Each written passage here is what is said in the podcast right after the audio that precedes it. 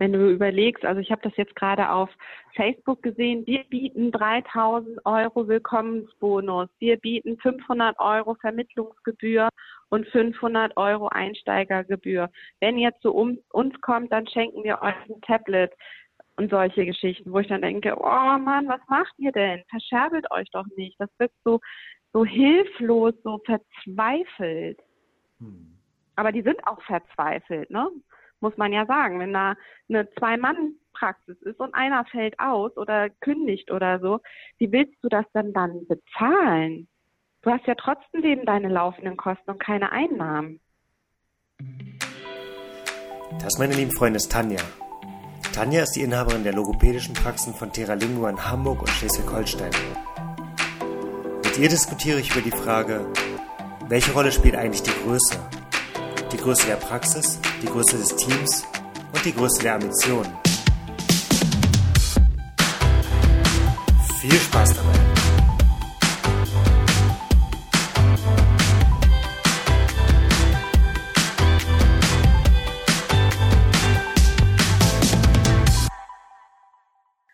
Herzlich willkommen, Tanja, heute zu ähm, das erste Mal du als Gast ähm, bei dem Podcast Praxen der Zukunft. Ich freue mich sehr, dass du dich ähm, ja, darauf eingelassen hast und heute ähm, hier mit mir sprichst.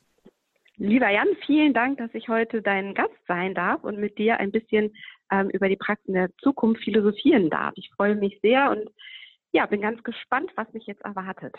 Ich bin auf einer Veranstaltung über einen Vortrag aufmerksam geworden auf die Frage, wie groß sind eigentlich logopädische Praxen? Das war eine Studie, die beauftragt wurde von einem, von einem Verband für Logopädie. Und da kam von dem Professor, der die vorgestellt hat, so ein paar Zahlen ähm, an die Wand. Und spannend fand ich, dass in 22 Prozent der Praxen ein bis zwei Mitarbeiter haben. Also wirklich ähm, etwas mehr als ein Fünftel der Praxen haben weniger als drei Mitarbeiter, dann haben wir 20 Prozent, also gleiche Menge mit drei bis sechs Mitarbeitern.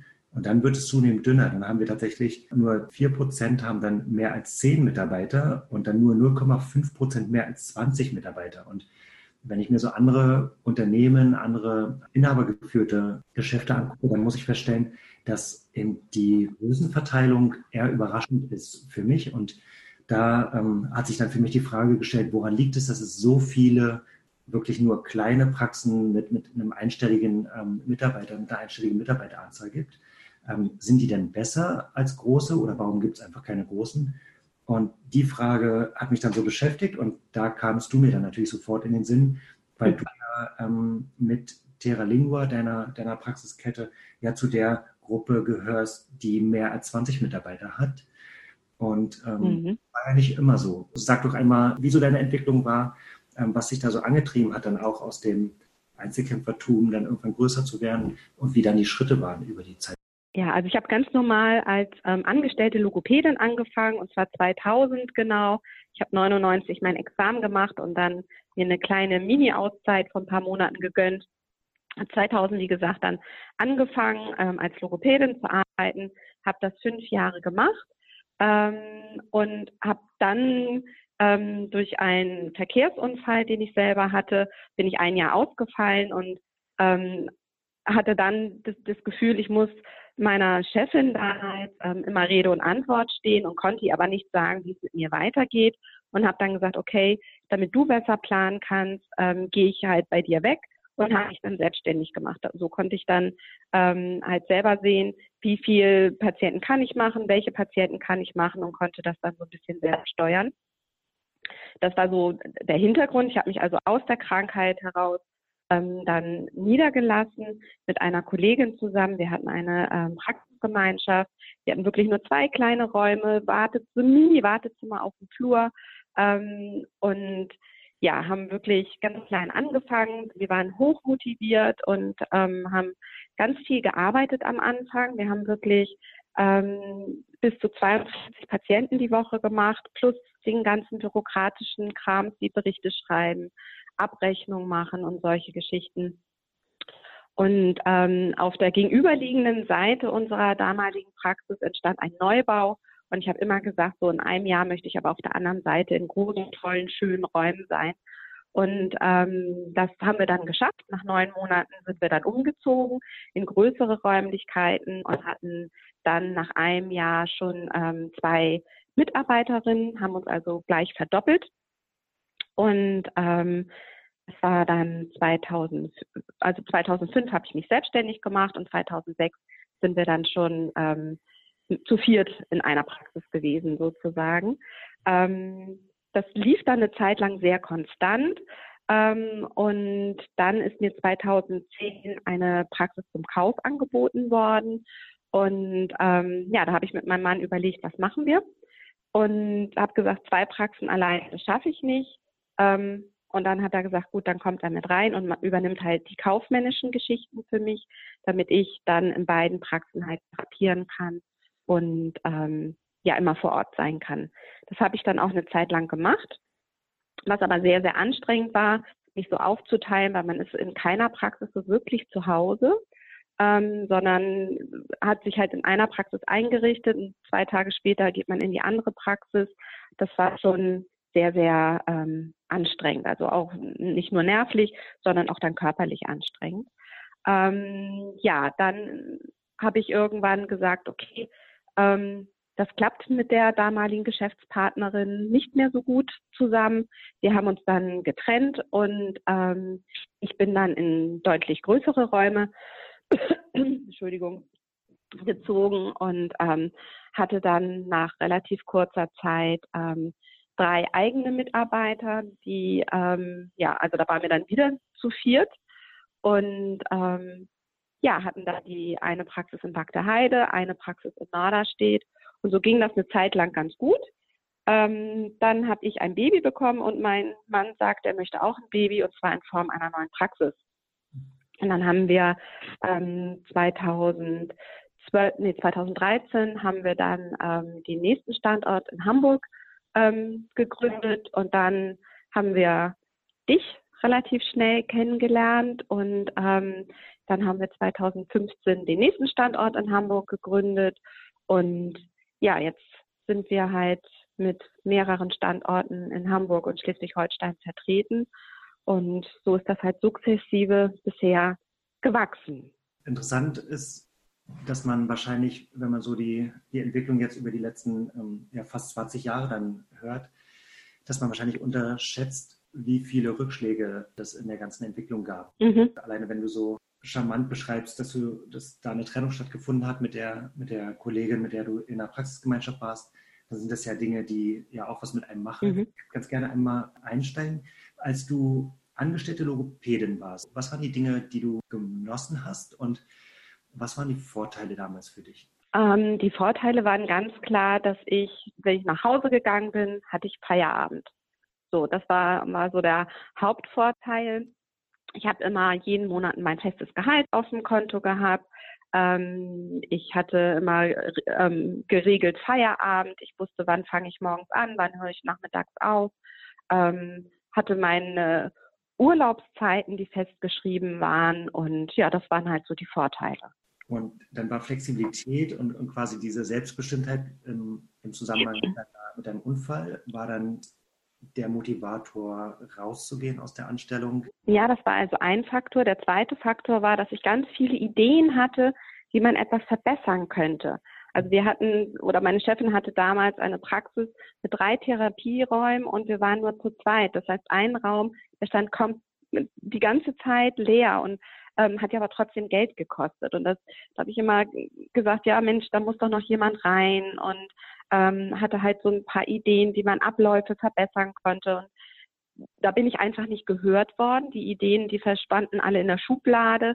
Und ähm, ja, das fand ich so schade. Das hat mich so demotiviert. Das war, das war dann halt der zweite Faktor, wo ich gesagt habe, okay, ähm, ich mache mich jetzt selbstständig und ich mache das jetzt so, wie ich will und vermeintlich besser. So, also aus meiner Sicht besser. Ich vermute mal, dass gerade diese Beschreibung einige, die jetzt zuhören, ähm, irgendwie Ihnen bekannt vorkommen dürfte, weil das ähm, Ideen zu haben und nicht gehört zu werden und selber irgendwie Dynamik zu verspüren und die nicht ausleben zu können, ist sicherlich etwas, was ähm, die ein oder andere junge Logopädin und die der ein oder andere junge mhm. Therapeutin, junge Ergotherapeutin sicherlich kennt aus ihrem Praxisalltag. da triffst du wahrscheinlich schon so einen, so einen sehr typischen Punkt. Ja, auf jeden Fall. Wie war denn dann der, der Start in der Selbstständigkeit eigentlich? Jetzt bist du super flexibel, hast, hast schnell dann ähm, größere Räume gefunden. Klingt ja so, als wäre das eigentlich die perfekte Empfehlung an alle, die in der Anstellung jetzt unglücklich sind. Ähm, macht euch schnell selbstständig, arbeitet fleißig und dann ähm, rennt ihr mit einem breiten Grinsen durch die Welt? Nee, so war das definitiv nicht. Das hört sich immer sehr schön und sehr positiv an. Ähm, aber die Realität war, dass ich wirklich keine geregelten Arbeitszeiten mehr hatte und kein geregeltes Wochenende mehr hatte, sondern am, Ab am Wochenende habe ich die Abrechnung gemacht, habe ich die Berichte geschrieben, ähm, unter der Woche habe ich die Therapien gemacht. Ich musste mich auf einmal ähm, selbst versichern, also die Krankenversicherung selber bezahlen. Ähm, die Arbeitslosenversicherung musste ich selber bezahlen. Ich hatte auf einmal laufende Kosten, die bestritten werden wollten, obwohl in den ersten Monaten ja noch gar kein Geld eingenommen worden ist ähm, weil die Rezepte ja erst später abgerechnet werden können. Ich hatte ganz, ganz viele schlaflose Nächte und ähm, auch viel Unsicherheit, weil man ja jeden Monat ähm, anders abrechnen kann. Man hat ja nicht jeden Monat dann, was weiß ich, ähm, 3000 Euro zum Abrechnen oder noch mehr, ähm, sondern das sind auch mal nur 1000 Euro und die laufenden Kosten, die sind trotzdem da. Man weiß, okay, da kommt auch irgendwann mal die Steuer, die ich dann bezahlen muss. Und die Höhe weiß man ja am Anfang noch gar nicht.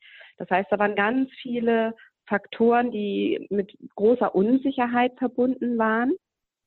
Ähm, äh, das war das so, als, als dann der, der Startpunkt Selbstständigkeit angefangen hat.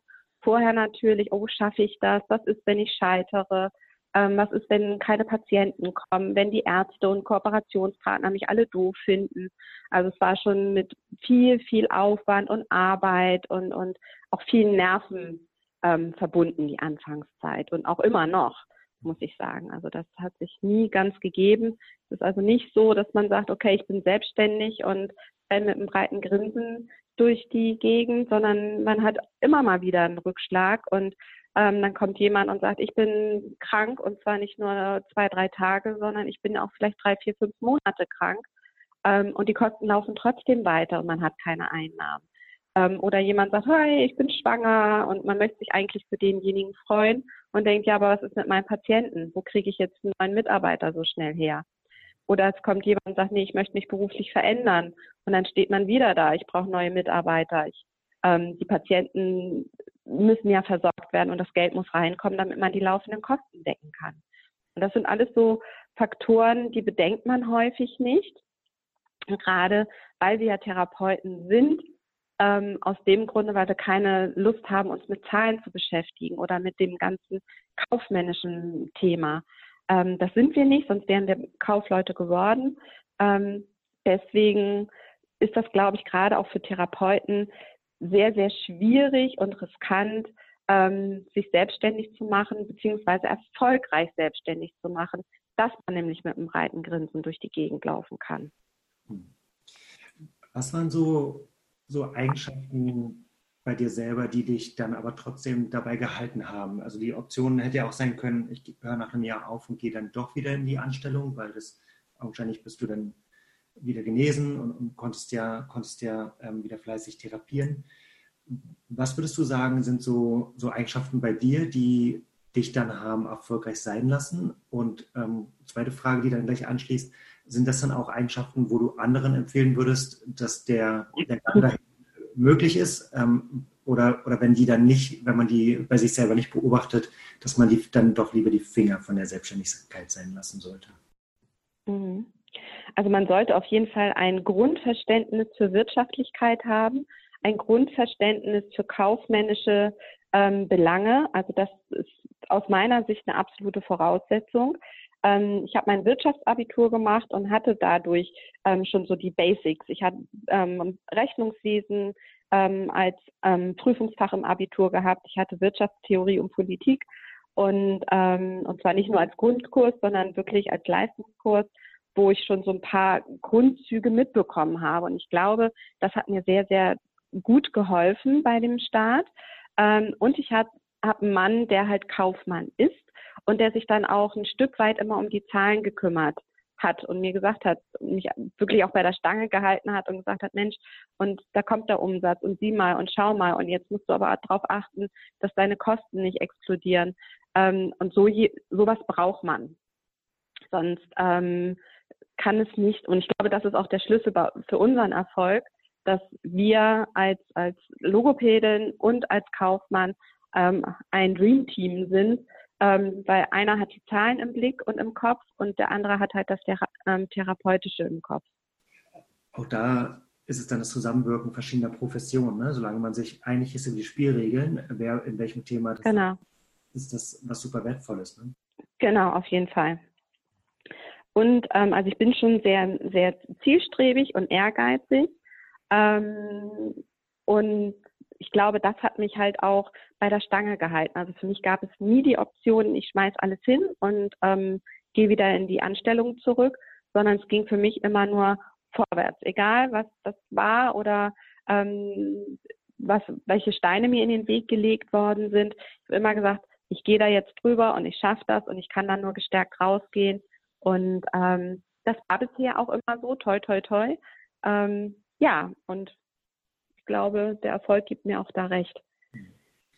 Spannend, ja, das kann ich aus eigener Erfahrung auch nur bestätigen, so, so ein bisschen die Mentalität zu haben, dann an irgendeiner Stelle auch einfach mal die Augen zuzumachen und, und nicht zu schlafen, sondern, sondern einfach zu arbeiten. Genau.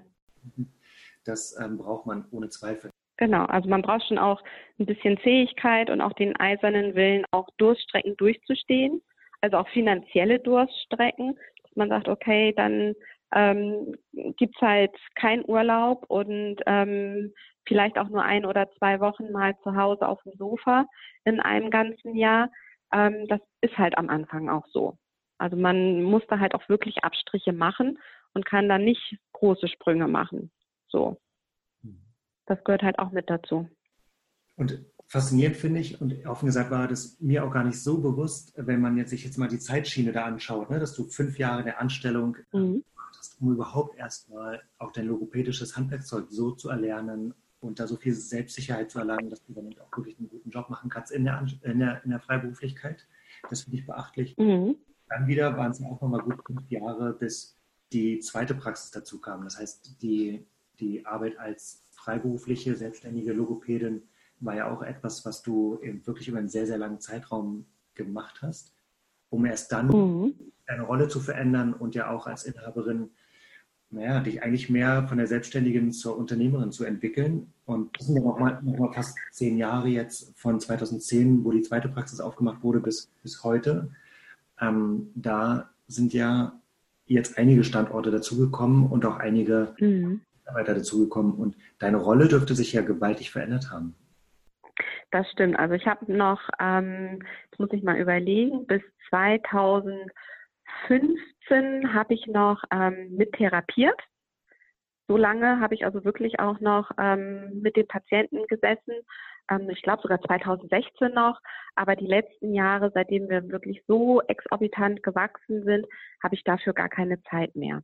Ähm, da gibt es viele, viele andere Themen, die ich bearbeite, ähm, die ich auch bearbeiten muss. Ich muss mich um die Belange der Mitarbeiter kümmern, um Fortbildung, um ähm, die Teamsitzung zum Beispiel. Ähm, ich muss mich darum kümmern, dass die Pläne alle gefüllt sind. Klar habe ich auch eine therapeutische Leitung, die mich da unterstützt. Aber wenn man so viele Mitarbeiter hat ähm, und das wirklich professionell machen möchte, dann schafft man das nicht noch nebenbei ein Tüdelchen zu therapieren. Also da hat sich meine Rolle komplett gewandelt von der Therapeutin zur Unternehmerin und ich arbeite jetzt ähm, am Unternehmen und nicht mehr im Unternehmen.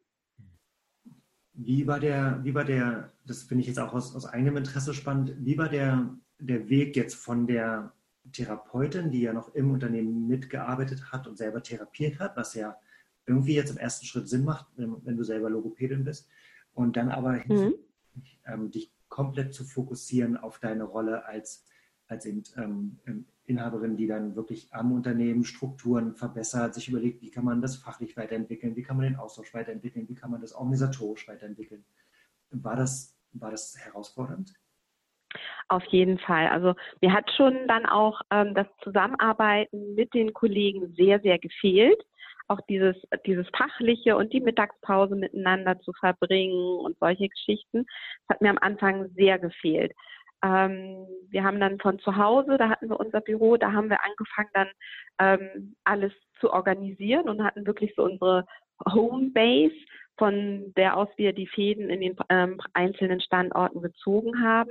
Und in der Tat haben wir erst seit letztem Jahr, seit einem Jahr, ähm, externe Räumlichkeiten, eine Geschäftsstelle sozusagen, wo wir auch ähm, zwei Mitarbeiterinnen im Büro haben und wo jeder sein ähm, Büro hat. Also mein Mann und ich, denn mein Mann arbeitet komplett mit im Unternehmen.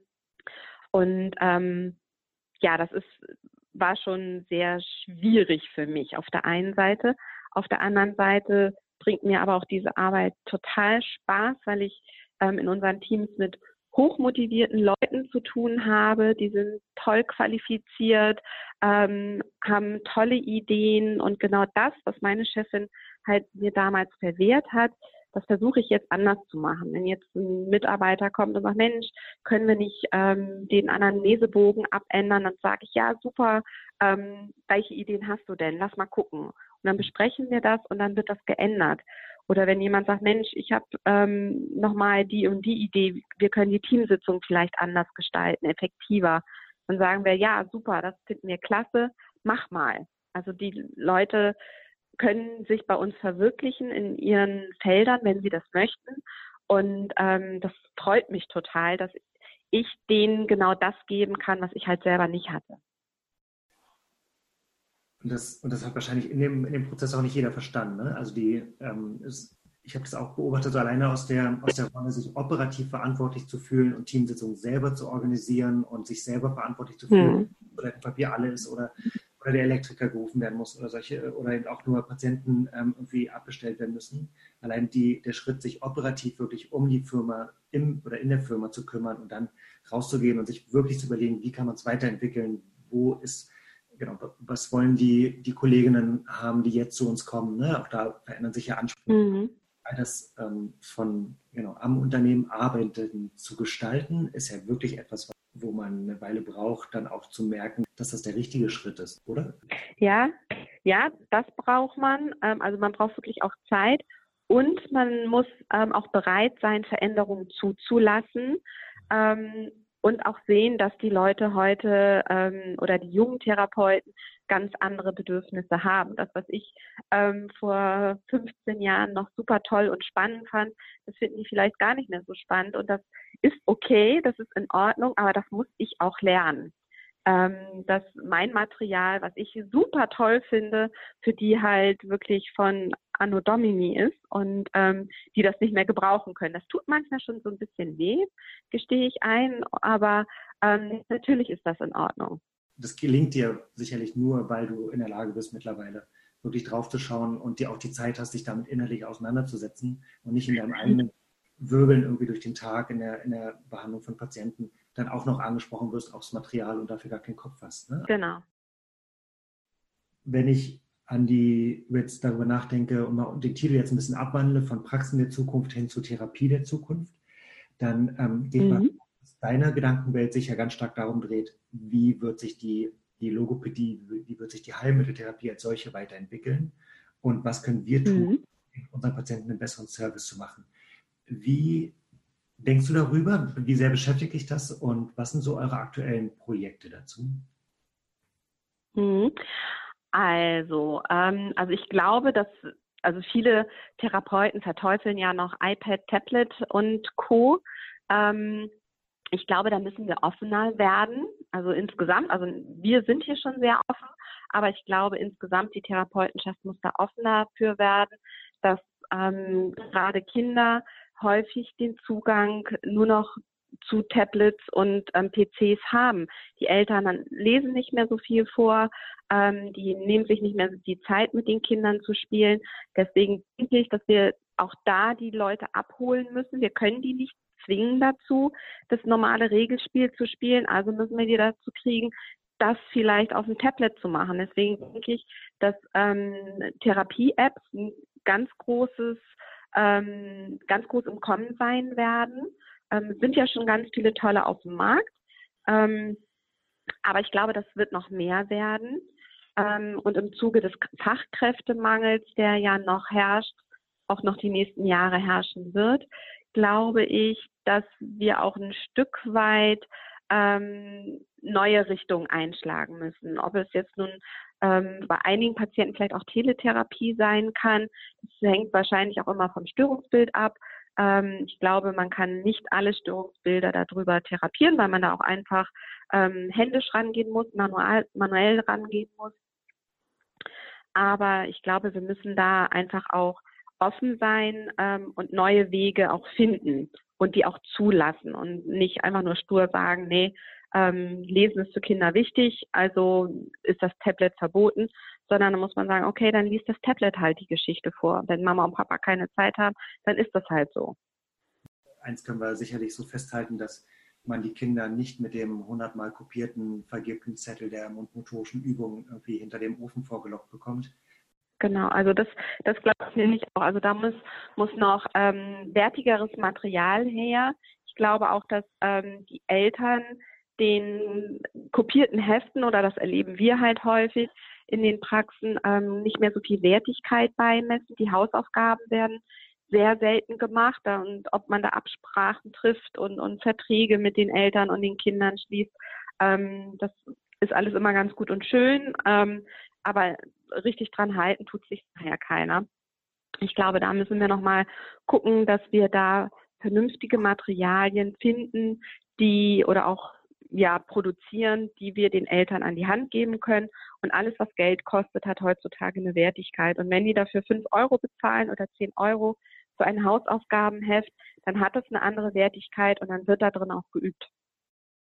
Der Gedanke nur alleine, den, den muss man manchmal zulassen, dass man die Leute dazu bringen muss, dass sie Geld dafür bezahlen, wenn man ihnen wirklich helfen will. Ne? Ja, genau.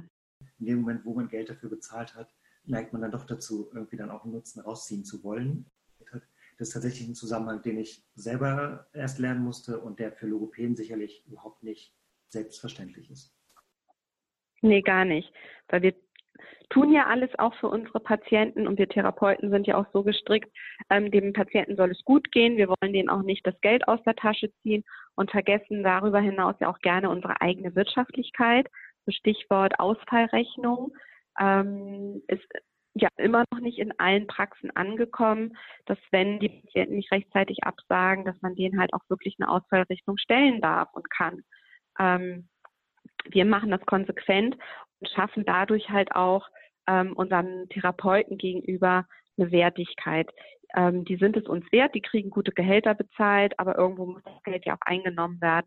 Und wenn die Patienten denen der Therapie keine Wertigkeit entgegenbringen, ähm, dann müssen die das halt auch lernen. Und wenn es dadurch ist, dass sie halt eine ähm, nicht abgesagte Therapiestunde bezahlen müssen. Du hast gerade über gute Gehälter gesprochen und das Thema Geld ist ja eins, das häufig kritisiert wird, wenn man junge Therapeuten fragt, warum oder auch, auch ältere, warum sie unglücklich sind in ihrem Beruf. Mhm. Da ist sicherlich so straffe, straffe Organisation, auch irgendwie ein straffes Terminmanagement und eine Professionalisierung in dem Bereich sicherlich ein, ein Riesenvorteil und auch das konsequente Nachhaken, ob Ausfallrechnung bezahlt wird oder nicht, es spielt ja sicherlich damit rein. Ähm, mhm. Ich würde ganz gerne noch auf einen anderen Punkt eingehen, weil das Thema Geld ist eins, das finde ich immer fast immer ein bisschen zu leicht darüber zu sprechen, weil natürlich kann man dann sagen, ja, das, das sollen halt die anderen, also die von der Politik oder die von den Verbänden organisieren.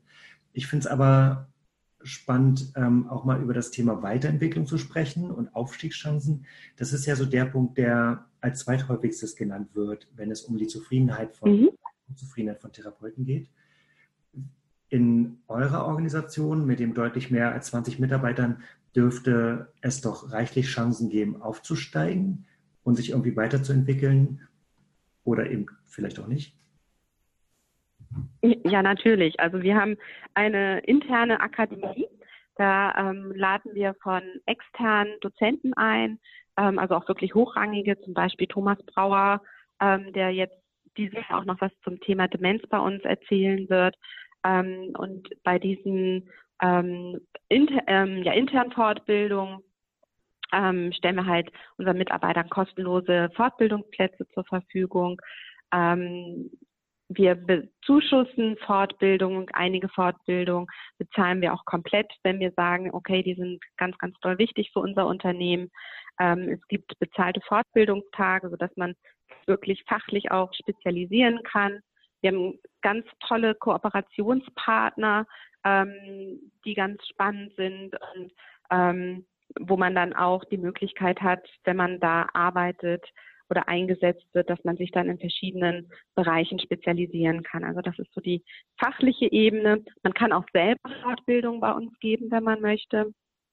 Ähm, das ist für viele ja auch nochmal ein Anreiz, ähm, dass sie sagen, okay, ich habe jetzt einen Master gemacht und ich bin spezialisiert in diesem oder in jenem Bereich. Ich traue mir zu, da auch eine Fortbildung zu geben, dass dann auch nochmal interne Fortbildungen ähm, angeboten werden für die Kollegen, dass man da so seine, seine Dozententätigkeit einmal so ein bisschen ausprobieren kann. Hm. Und dann haben wir auch noch die Möglichkeit, ähm, wirklich in eine Führungsebene reinzurutschen. Wir haben in den großen Praxen immer eine stellvertretende Praxisleitung und eine Praxisleitung und in den kleinen Praxen halt dann eine, also nur eine Praxisleitung.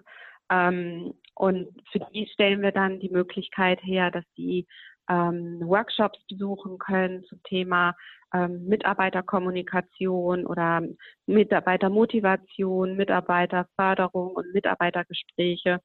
Ähm, wir machen Schulungen mit denen, damit die halt auch ähm, in der Lage sind, vernünftig ähm, und gut fundiert mit den Mitarbeitern vor Ort in den einzelnen Praxen umzugehen und sich auch sicher fühlen und da unterstützt sind. Das ist ja wahrscheinlich ein Riesenfaktor, oder? Also wie gut sind Teamleiter in der Entwicklung ihres Teams und in der Lösung aller alltäglichen Probleme? Ich glaube, das ist eine Schlüsselposition, ne? weil wir selber ja nicht vor Ort sein können bei so vielen Praxen. Ähm, brauchen wir halt qualifizierte Leute, die das vor Ort für uns machen. Und die müssen dann natürlich auch entsprechend geschult sein, damit ähm, die mit den Mitarbeitern auch gut umgehen können und auch Krisensituationen in unserem Sinne ähm, gut meistern können. Ist ja schon eine ganz schöne Verantwortung, ne, die da eine einzelne Logopädin dann übernimmt. Ja, aber viele finden das auch wirklich spannend und ähm, in den Bewerbungsgesprächen, die wir führen, ähm, kriegen wir auch immer die Rückmeldung, dass das halt mit einem Punkt ist, warum die sich dann halt auch für uns entscheiden, weil sie die Möglichkeit haben, bei uns aufzusteigen. Diese Möglichkeit hat man in der ähm, durchschnittlichen logopädischen Praxis ähm, halt nicht. Außer die Inhaberin wird schwanger zum Beispiel. Wenn du, und jetzt bin ich gespannt auf deine, deine unternehmerische Perspektive und, und vielleicht dann auch die Perspektive des Verbandes, wenn wenn ihr in die Zukunft schaut und euch die Frage stellt, wo soll es eigentlich mit logopädischen Praxen hingehen? Wie seht ihr die typische Praxis? Wird es ähm, weiterhin so sein, dass wir eher im, im, kleinteiligen Bereich unterwegs sind mit ein bis zwei, ein, drei bis vier Mitarbeiter? Oder ähm, seht ihr eigentlich die Chancen für die Logopäden oder die Therapie allgemein in der Entwicklung von größeren Praxisgemeinschaften? Also ich bin davon überzeugt, gerade ähm, in Bezug auf den Fachkräftemangel. Und wenn ich das höre von verschiedenen Kollegen, sie müssen ihre Praxen schließen, weil da keine, ähm, weil sie keine Mitarbeiter finden oder die haben seit zwei Jahren keine Bewerbung mehr auf dem Tisch liegen gehabt. Ähm, diese Praxen werden nicht überleben. Ich glaube, dass es einige wenige pra kleine Praxen gibt, die überleben werden, mehr recht als schlecht, vermute ich mal, oder ähm, da ist noch ein Mann vielleicht im Hintergrund, der dann den Löwenanteil übernimmt, so wie das jetzt ja auch schon bei vielen Kolleginnen ist. Ähm, und meine Überzeugung ist, dass die großen Praxisverbände oder Praxisgemeinschaften oder Praxisketten, wie auch man das auch immer sagen möchte, ähm, überleben werden, weil die können ganz andere Gehälter zahlen, ähm, die können ihren Mitarbeitern ganz andere Sachen bieten. Und wenn wir mal ehrlich sind, der Therapeut hat sich verändert. Die ganzen jungen ähm, Frauen und Männer, ähm, die jetzt ihre Ausbildung machen oder in den letzten paar Jahren ihre Ausbildung angefangen haben, das sind nicht mehr die, die nur einfach therapieren wollen. Die machen alle noch berufsbegleitend ihren Bachelor. Die gehen weiter und wollen ihren Master machen. Ja, aber wie soll eine kleine Praxis denen dann auch die Aufstiegschancen geben? Wenn die ihren Master gemacht haben, dann wollen die nicht einfach nur therapieren. Die wollen Verantwortung übernehmen, die wollen in eine Dozentenrolle schlüpfen, die wollen vielleicht auch in die Forschung gehen. Das kann eine kleine Praxis denen gar nicht bieten. So, und deswegen glaube ich, ähm, dass man groß werden muss, um überhaupt noch ähm, an Fachkräfte zu kommen.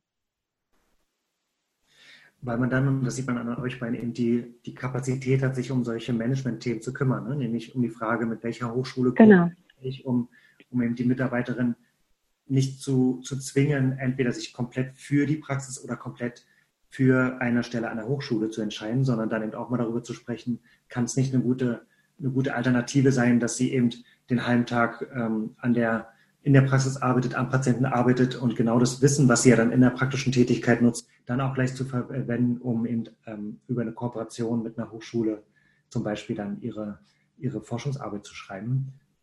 Genau, oder halt auch in eine Leitungsposition gehen. Wenn ich, ähm, was weiß ich, vier, fünf Jahre studiert habe, möchte ich nicht einfach nur therapieren. Da habe ich ja auch ähm, Sachen gelernt unter Umständen, ähm, wie ähm, Akquise oder Werbung oder solche Geschichten. Das heißt, ich möchte ja auch ein paar andere Aufgaben haben, als nur am Patienten zu sitzen. Das, aber wer soll das bezahlen? Eine normale logopädische Praxis ähm, kann das ja gar nicht bezahlen. Wir haben zum Beispiel bei uns im Unternehmen eine therapeutische Leitung. Die ist noch ähm, über, über den, ähm, den Praxisleitung gestellt und die führt die ganzen Teams Teamsitzungen durch. Ähm, die ist Ansprechpartnerin, wenn es Fragen gibt zu Therapiekonzepten oder zu bestimmten Patientenfällen oder solche Geschichten. Ähm, das sind hochqualifizierte Leute, die ähm, viel Geld investiert haben, um ihren Master zu machen. Und die wollen das Geld auch irgendwann raushaben. Und das kriegen sie nicht, wenn sie einfach nur am Therapieren sind. Da kann ich dir nur zustimmen. Das ist absolut meine Beobachtung und das ist das Einzige, was, was mich dann optimistisch stimmt für die Zukunft, dass sicherlich, dass die Chance ist, ähm, wenn Therapeuten sich auch trauen, dann etwas größer zu denken und ähm, da ihr Glück selber in die Hand zu nehmen, bevor irgendjemand von extern kommt und im Zweifel auch mit, mit vielleicht gar nicht so hehren Absichten, wie ich sie uns beiden unterstelle. Genau. Ich glaube, dass viele junge Logopädinnen und auch Logopäden und, und vielleicht auch ähm, Ergos und Physis, die, die zuschauen, äh, die zuhören, dass die sagen, das finde ich ganz schön inspirierend, was die Tanja da so geschafft hat in den letzten 20 Jahren. ähm, und inspirierend auf der einen Seite und auf der anderen Seite jagt es mir jetzt ganz, es ist, schaue ich ganz schön ehrfürchtig darauf, weil das eine, eine Menge, also schon ein dickes Brett ist, das du da gebohrt hast, ne, mit viel, viel ähm, Ehrgeiz und, und vielen schlaflosen Nächten. Und die schlaflosen Nächte hören nie auf. leider auch, ja. Wie, welchen, welche Empfehlung würdest du jungen Logopädinnen geben, wenn sie jetzt aus der Ausbildung kommen oder gerade in der Ausbildung stecken und noch so ein bisschen fragend in die Zukunft schauen? Ähm, Gibt es irgendeinen Rat, wo du sagen würdest, das beherzigt und dann werdet ihr euren Weg schon finden? Ja, also auf jeden Fall erstmal angestellt arbeiten, auf keinen Fall direkt nach der Ausbildung selbstständig machen, man braucht immer noch mal jemanden, den man fragen kann. Man braucht immer noch mal jemanden, ähm, bei dem man das Handwerkszeug der Praxis lernen kann. Wie sieht eine Verordnung aus? Was sind das für Abrechnungsmodalitäten? Solche Geschichten. Ähm, also da würde ich erstmal allen nur, oder das kann ich nur raten, ähm, erstmal zwei, drei, vier, fünf Jahre wirklich von der Pike auf an die Logopädie lernen. Ähm, ein schlauer Mensch hat mir letztens gesagt, der Führerschein ähm, befähigt dich dazu, zwar zu fahren, aber lernen, das Fahren lernen musst du erst danach noch. Und genauso ist es bei der Logopädie. Wir haben zwar die Befähigung danach, nach dem Examen ähm, die Patienten zu therapieren, aber danach beginnt erst das richtige Lernen ähm, bei wem wende ich welches Konzept an, welche Konzepte kann ich gut mischen, ähm, wie muss ich die Berichte schreiben, was muss ich bei einer Verordnung beachten, ähm, wann darf ich, muss ich die ändern lassen, wann kann ich die Sachen selber ändern. Und ich glaube, das muss man erst einmal alles ähm, lernen, bevor man dann ähm, auch sich selbstständig machen kann. Also fachliches, fachliche, eine fachliche Basis zu schaffen. Genau.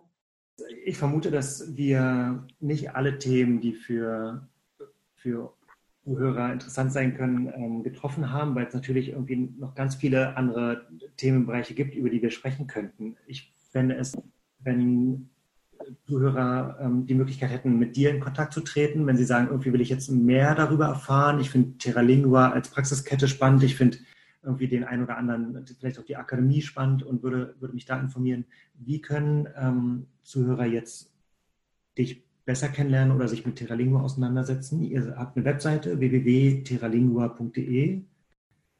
Genau, oder einfach eine E-Mail schreiben an info.terralingua.de. Sehr schön. Dann sind alle herzlich eingeladen, sich irgendwie zu beteiligen, wenn es den Themen gibt, die noch fehlen. Ähm, auch wenn es irgendwie Fragen gibt, die jetzt noch im Nachgang aufkommen, ähm, sind wir immer für, für Hinweise dankbar. Ähm, alles, was rund um den Podcast ist oder auch wenn ihr sagt, das Thema hättet ihr gerne noch, noch intensiver beleuchtet, dann ähm, können wir das gerne auch nochmal nachholen. Ähm, da wäre meine Bitte, dass ihr jederzeit gerne eine Nachricht schreibt an podcast.praxen-der-zukunft.de ähm, podcast at praxen-der-zukunft.de. Ähm, ja, freuen wir uns immer, wenn es Hinweise gibt, Impulse gibt oder auch kritisches Feedback gibt. Und Tanja, dir muss ich ganz, ganz herzlich danken für den Austausch. Das war für mich alleine schon super spannend. Wir haben uns noch nie in den dreieinhalb Jahren, die wir uns kennen, die Zeit genommen, das so, so konzertiert mal ähm, Revue passieren zu lassen, mhm. was du in den letzten 20 Jahren aufgebaut hast. Ich fand das ähm, sehr beeindruckend und was ihr da schafft und geschaffen habt. Und ähm, glaube, dass es auch allen anderen so geht. Also vielen, vielen Dank, dass du dir die Zeit genommen hast und dich hier auf das kleine Abenteuer-Podcast eingelassen hast. Sehr gerne, Jan. Ich danke dir, dass ich deine Gesprächspartnerin sein durfte und bin schon ganz gespannt ähm, auf das Feedback der Zuhörer. Super. Dann, Tanja, hab noch äh, einen schönen Tag und eine schöne Woche Danke. Allen anderen wünschen wir es auch. Ähm, bis bald.